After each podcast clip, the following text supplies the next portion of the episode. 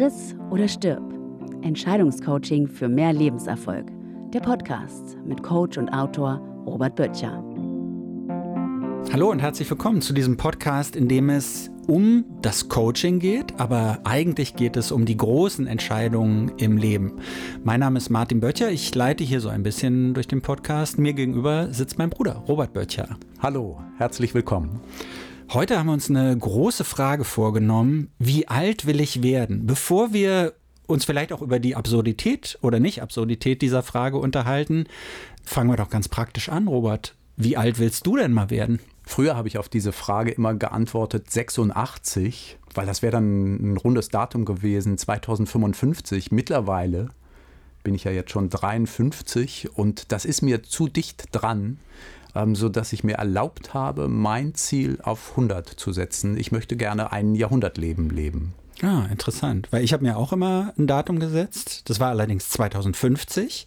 Und da wäre ich dann 83 gewesen wegen des runden Datums 2050. Ja. Dachte immer, habe mir auch schon vorgestellt, wie es dann vielleicht enden könnte. Aber ich bin davon inzwischen auch abgekommen. Vor allem ja, weil unsere eigenen Eltern ja sich jetzt auch so langsam diesem Alter nähern, beziehungsweise da schon sind.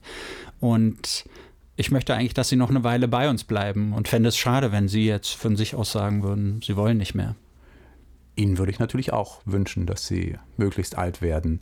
Und ähm, wohin hast du dein Wunschalter, deine Wunschlebenszeit korrigiert? Ja, ich habe gar kein konkretes Datum mehr, sondern ich bin jetzt bei diesem Punkt angelangt, solange es mir halbwegs gut geht und solange ich noch finde, dass es ein lebenswertes Leben ist, solange möchte ich auch noch leben. Ja, spannend. Nietzsche hat ja gesagt, der Mensch kann fast jedes Wie ertragen, wenn er ein Warum hat.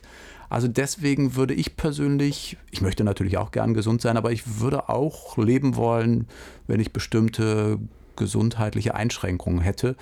Ich habe das für mich wirklich als klares Ziel definiert. 100. 100. 2069. Ich weiß nicht, ob ich dann noch da bin. Das hoffe ich. Ja, ich wäre dann 102 oder 103, sowas in der Art. Ne? Das wäre auch sehr schön. Hm. Wir warten mal ab. Also wie gesagt, wenn es einem dann noch gut geht. Jetzt ist dieses Thema unserer heutigen Folge, wie alt will ich werden? Ich habe schon gesagt, könnte man ja auch als absurde Frage auffassen, weil es liegt ja vielleicht gar nicht in unserer Hand. Oder liegt es doch irgendwie in unserer Hand? Ja, das ist so ein bisschen wie bei der Folge, die wir damals hatten, ähm, Wer will ich sein? Da haben wir ja schon drüber gesprochen, über dieses Konzept aus der Weisheitsforschung, Mastery. Diese Gleichzeitigkeit davon, dass ich etwas bewirken kann und mein Verhalten einen Unterschied macht und dass es Grenzen meiner Einflussmöglichkeiten gibt. Es gibt ja diesen Gelassenheitsspruch. Ne? Ich wünsche mir den Mut, die Dinge, die ich verändern kann, zu verändern und die Gelassenheit, die Dinge, die ich nicht verändern kann, gelassen hinzunehmen und die Weisheit, das eine vom anderen zu unterscheiden. Ähm, bei der Frage des Lebensalters ist es, glaube ich, ja wirklich diese Gleichzeitigkeit, dass wir heute sehr genau wissen, dass eine bestimmte Lebensweise, bestimmte mentale Einstellungen, äh, bestimmte Gewohnheiten das Leben verlängern können und gleichzeitig, wenn man am nächsten Tag vom Blitz getroffen wird oder von einem betrunkenen Autofahrer überfahren wird, ähm, da kann man sich so gesund ernährt haben, wie man will. Klar. Und es ist, ja, man kann an der Wahrscheinlichkeit was drehen, ne? Also das, das ist vielleicht so an der statistischen Wahrscheinlichkeit am möglichen Durchschnittsalter, aber klar, der Blitz kann es sein, es können Krankheiten sein, die man trotz gesunder Ernährung bekommt.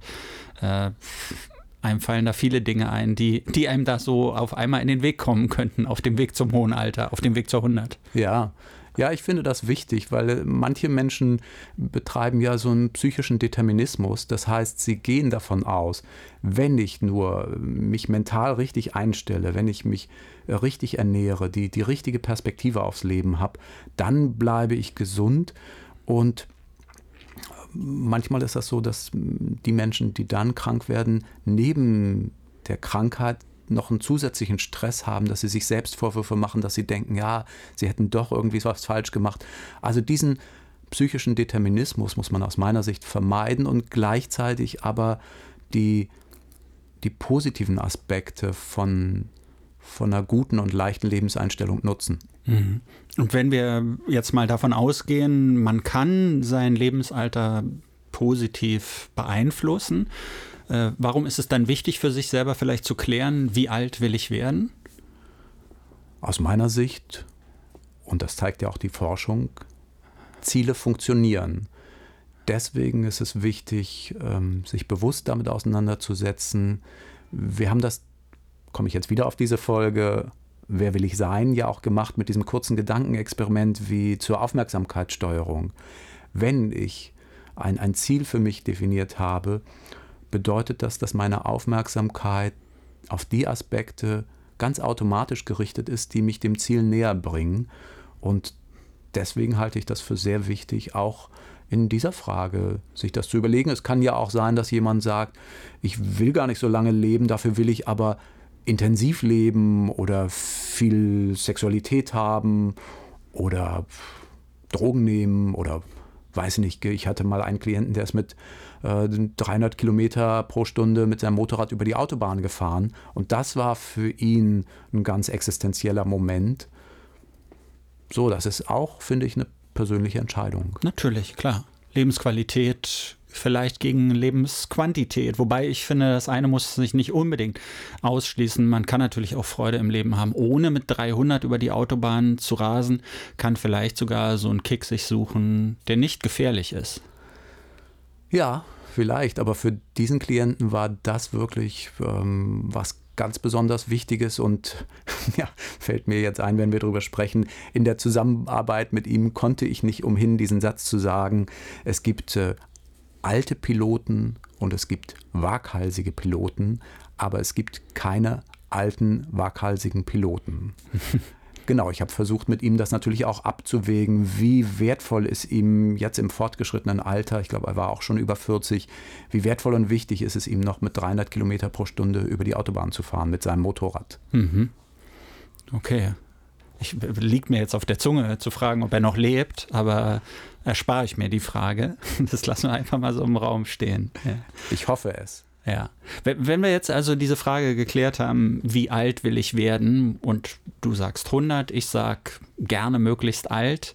Gut, aus, aus der Zielsetzung weiß ich, das ist ein bisschen inkonkret. Ich müsste es eigentlich konkreter machen, dann äh, ist es so als Ziel vielleicht auch greifbarer. Aber worauf kommt es dann an? Also, wie kann ich, was, mit welchen Einzelentscheidungen kann ich denn ja auf dieses Ziel dann hinarbeiten? Ja, die bekannten Faktoren sind ja Ernährung, Bewegung, soziale Kontakte, ne, Geborgenheit, ähm, Schlaf und natürlich aus meiner professionellen Sicht ganz wichtig die mentale Einstellung, die innere Haltung, die die anderen Faktoren ja auch beeinflusst. Das sind die entscheidenden Faktoren. Was, was würdest du meinen mit innerer Einstellung? Was gehört da für dich dazu?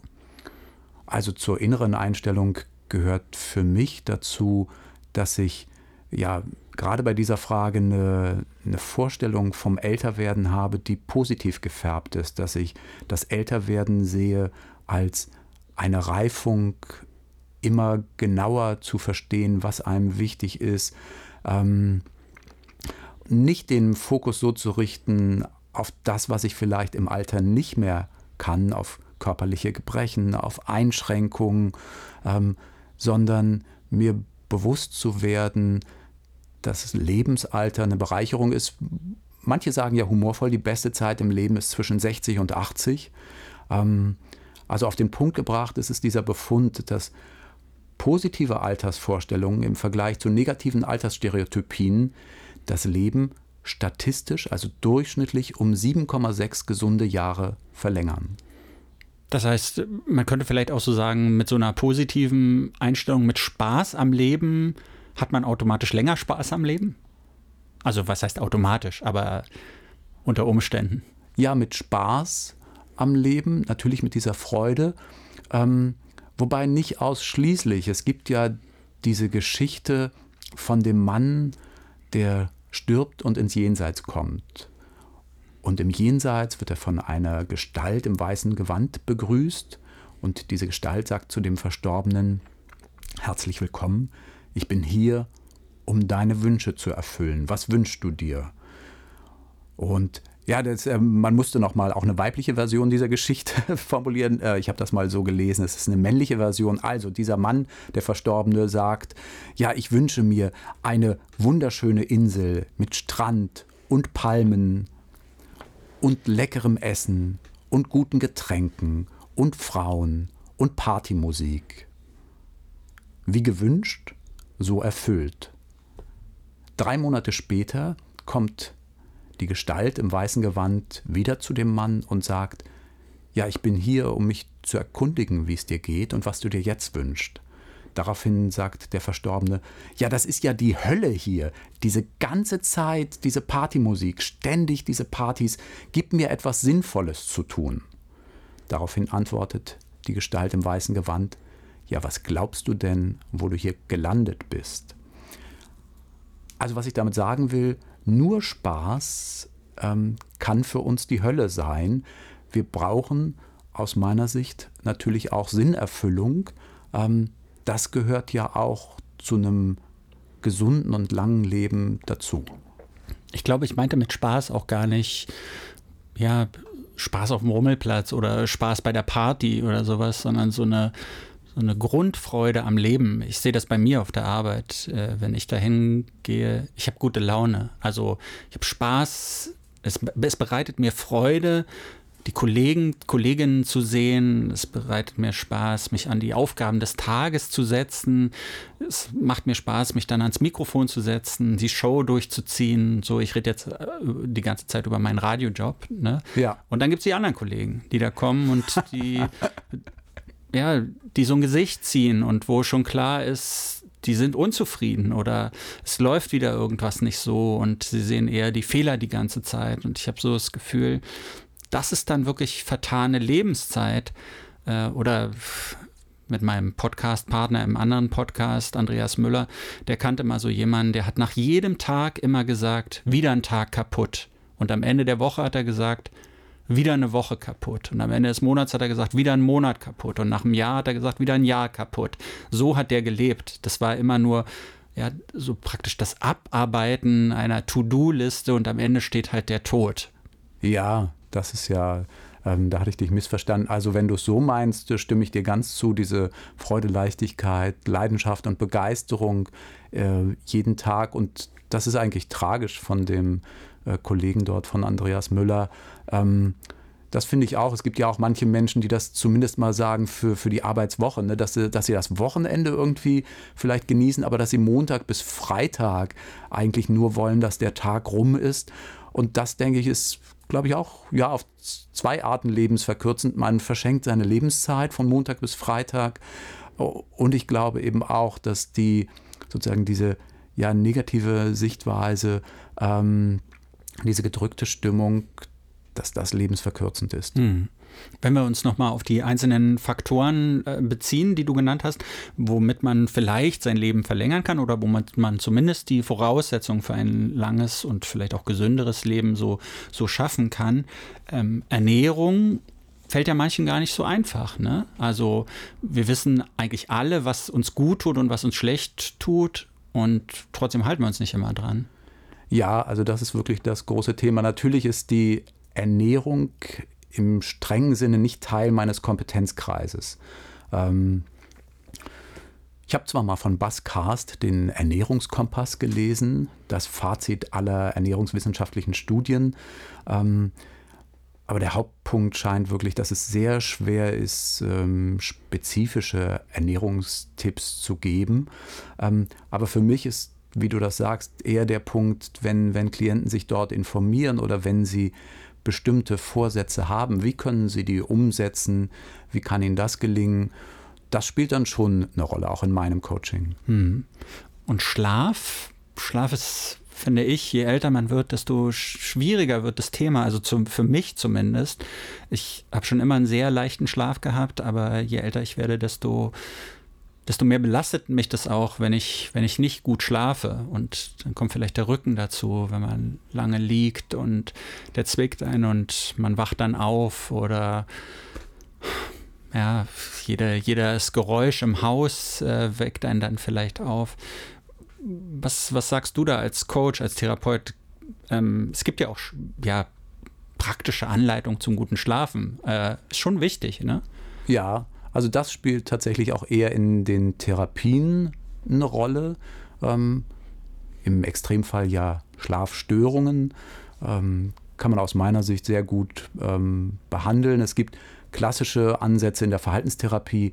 Das ist dann immer ein, ein schreckliches Wort, aber da geht es um Regeln zur Schlafhygiene. Die sind empirisch, also wissenschaftlich sehr gut überprüft. Manche Klienten mögen das nicht so. Denen empfehle ich dann eher von äh, Michael Bohne und Gudrun Klein gibt es ein kleines Büchlein, das heißt Bitte schlafen. Da stehen auch wichtige Erkenntnisse aus der Schlafforschung und die, ja, die Anwendung der Methode von Michael Bohne, Prozess, prozessorientierte und embodiment-fokussierte Psychologie, wie man das auf den Schlaf beziehen kann. Also da kann man schon gut was für sich tun im Bereich Schlaf. Hm. Da weiß ich ja sogar Dinge. ja. ja. Naja, das, das eine spielt sich natürlich auf so einer, würde ich sagen, jetzt in, in, meiner küchenpsychologischen Art, auf einer psychologischen Ebene ab.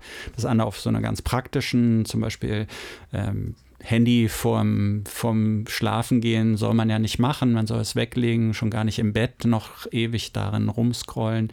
So Fernsehen im Bett soll ja auch nicht besonders förderlich sein. Äh, diese Trennung von ich sag mal jetzt Unterhaltungszimmer und Schlafzimmer vielleicht eine ganz wichtige Art und Weise, aber vielleicht auch versuchen, Probleme nicht unbedingt mit ins Bett zu nehmen, die einen eher davon abhalten, ja, einen ruhigen Schlaf zu finden.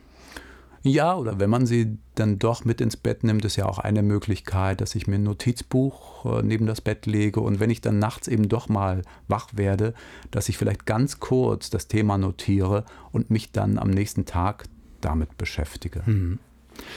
Bewegung, hast du gesagt, ist natürlich noch wichtig. Wir wissen es alle. Es geht nicht nur, oder ich meine, Leistungssport an sich ist wohl nicht unbedingt lebensverlängernd, habe ich mal gelesen, aber es gibt ja auch noch was zwischen Leistungssport und gar keiner Bewegung. Da gibt es vielleicht eine gesunde Mitte. Wie ist das? Wie, wie motiviert man Menschen dazu, die sich eigentlich nicht mehr bewegen wollen oder nicht großartig bewegen wollen, da was für sich und vielleicht für ihre Gesundheit, ihr Leben zu tun? Wenn da wenig Motivation ist, dann geht es, glaube ich, erstmal um wieder um die Ziele, um Vorstellungsbilder zu entwickeln. Also diese mentale Vorwegnahme positiver Zielzustände. Wenn ich jetzt mich bewege, was ist das Gute daran, ne? ähm, wenn es im Hinblick auf den, den Wunsch, lange zu leben ist? Äh, was kann ich mit, mit 80 oder 90 Jahren erleben? Ähm, Will jemand seine Enkel in den Arm nehmen? Will jemand sehen, wie die Kinder heiraten? Also ich würde wieder an, an diesen Zukunftsbildern, an den Zielen arbeiten. Und wenn dieses Ziel vor Augen ist, ähm, ja, dann gibt es schon Möglichkeiten, wie man sehr gut auch Bewegung in seinen Alltag integrieren kann, äh, wie man das leicht machen kann, ähm, sich Vorbilder sucht oder das gemeinsam mit anderen zu tun der entscheidende Punkt ist, glaube ich, erstmal ein, Bild von der Zukunft zu entwickeln. Oder man holt sich einen Hund. ja, das hat ja schon Einstein gesagt, alles sollte so einfach wie möglich gemacht werden, aber nicht einfacher. Ein Hund ist ähm, eine ausgezeichnete Möglichkeit, sich zu bewegen und ähm, da schlägt man ja dann zwei Fliegen mit einer Klappe, weil ein Hund im Grunde genommen ein soziales Kontaktmittel ist. Ich habe viele Klienten, die mir berichten, dass sie durch den Hund mit, mit anderen Menschen in Kontakt kommen, gute Gespräche haben. Also wir haben ja nicht nur eine bewegungsarme Zeit, sondern wir haben auch eine, vielleicht manchmal eine Zeit von Vereinsamung. Ähm, ein Hund ist äh, eine ausgezeichnete Idee. Ja, das ist ein praktischer Hinweis hier mal bei Friss oder Stirb. Äh, aber davon abgesehen, das andere kommt mir so vor, das wär, als wäre das schon alles eher eine mentale Angelegenheit. Ja, wobei, wie wir das gesagt haben mit der, mit der Ernährungsthema, das ist ja auch was Praktisches.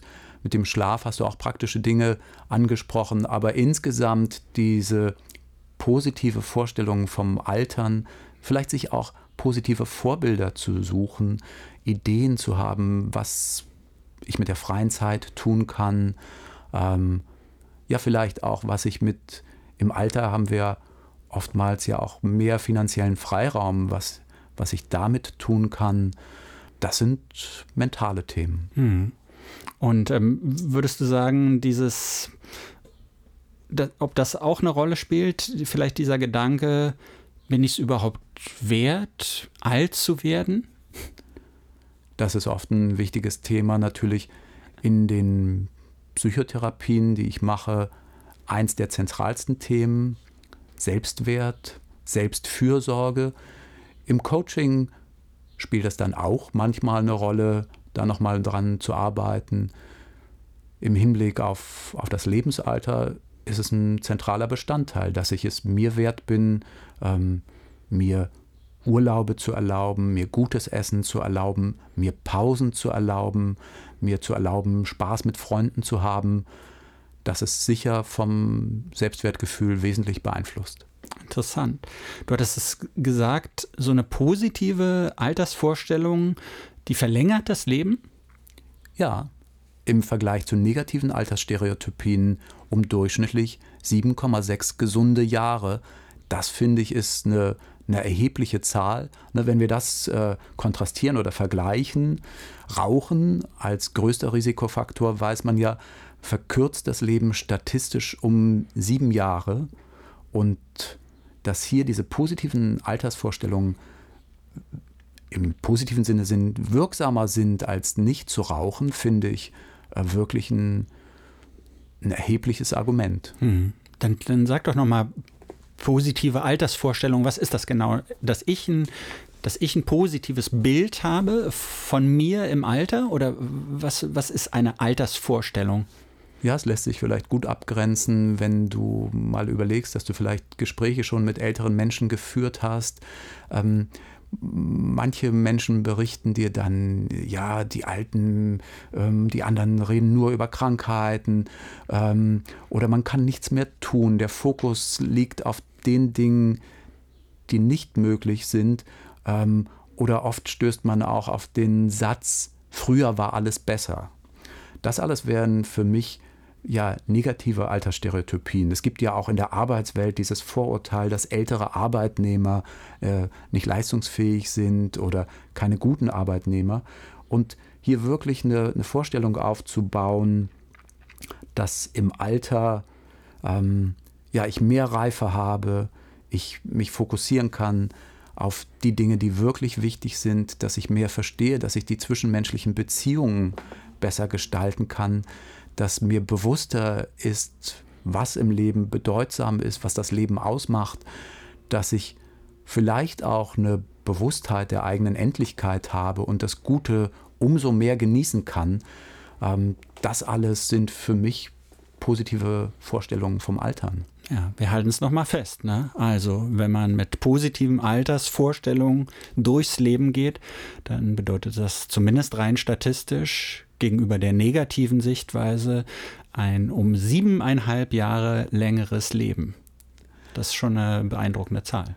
Ja, das war sozusagen statistisch, aber mir ist durch das Gespräch deutlich geworden, dass das ähm, sehr wahrscheinlich ist, dass du ganz individuell durch deine Freude bei der Arbeit, wenn du zum Sender gehst, ähm, also ich halte das nach unserem heutigen Gespräch für sehr wahrscheinlich, dass wir uns im Jahr 2069 an meinem 100. Geburtstag sehen werden und dass du mit ja, 102 mir freudig strahlend gratulieren wirst. Vielleicht nehmen wir dann noch eine extra Folge von Friss oder Stirb auf.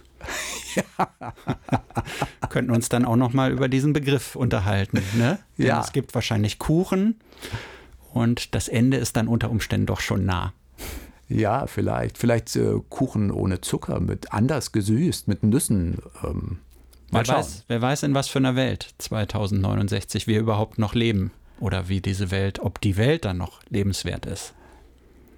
Ich hoffe sehr darauf, ich gehe davon aus, ich glaube, dass es eine spannende Welt ist. Ich freue mich eigentlich darauf zu sehen, wie wird der Weltraum erkundet, wie können ja die heutigen Themen mit Energieversorgung, Gesundheit, friedliches Zusammenleben. Welche Lösungen werden Menschen da finden? Das ja, bringt mich nochmal zu dem Gedanken, ich hatte es schon mal angesprochen, von Hans Rossling, das Buch Factfulness. Er hat ja in diesem Buch immer diese Perspektive, dass er sagt, ja, die, die Situation in der Welt sie ist schlecht und gleichzeitig ist sie besser als früher. Und 2069 wird vielleicht auch noch manches schlecht sein. Aber ich hoffe und vertraue darauf, dass es besser sein wird als früher. Ich wage da keine Prognose, aber ich gehe dem Ganzen neutral entgegen und ja. sage, ich lasse mich überraschen. Ich will da schon mindestens mal possibilistisch sein und ich versuche optimistisch zu bleiben. Dafür steht ja auch dieser Podcast, Friss oder stirb. Nächste Woche geht es ums Geld. Ah, interessantes Thema und zwar in voller Länge. Ich sage vielen Dank fürs Zuhören. Ja, vielen Dank fürs Zuhören und vielleicht auch als letzte Bemerkung noch, auch das Thema Geld hat ja Auswirkungen auf die Lebenserwartung. Freue ich mich, dass wir nächste Woche darüber sprechen. Das war Friss oder Stirb, Entscheidungscoaching für mehr Lebenserfolg. Mehr von Coach und Autor Robert Böttcher unter lebenserfolg-böttcher.berlin.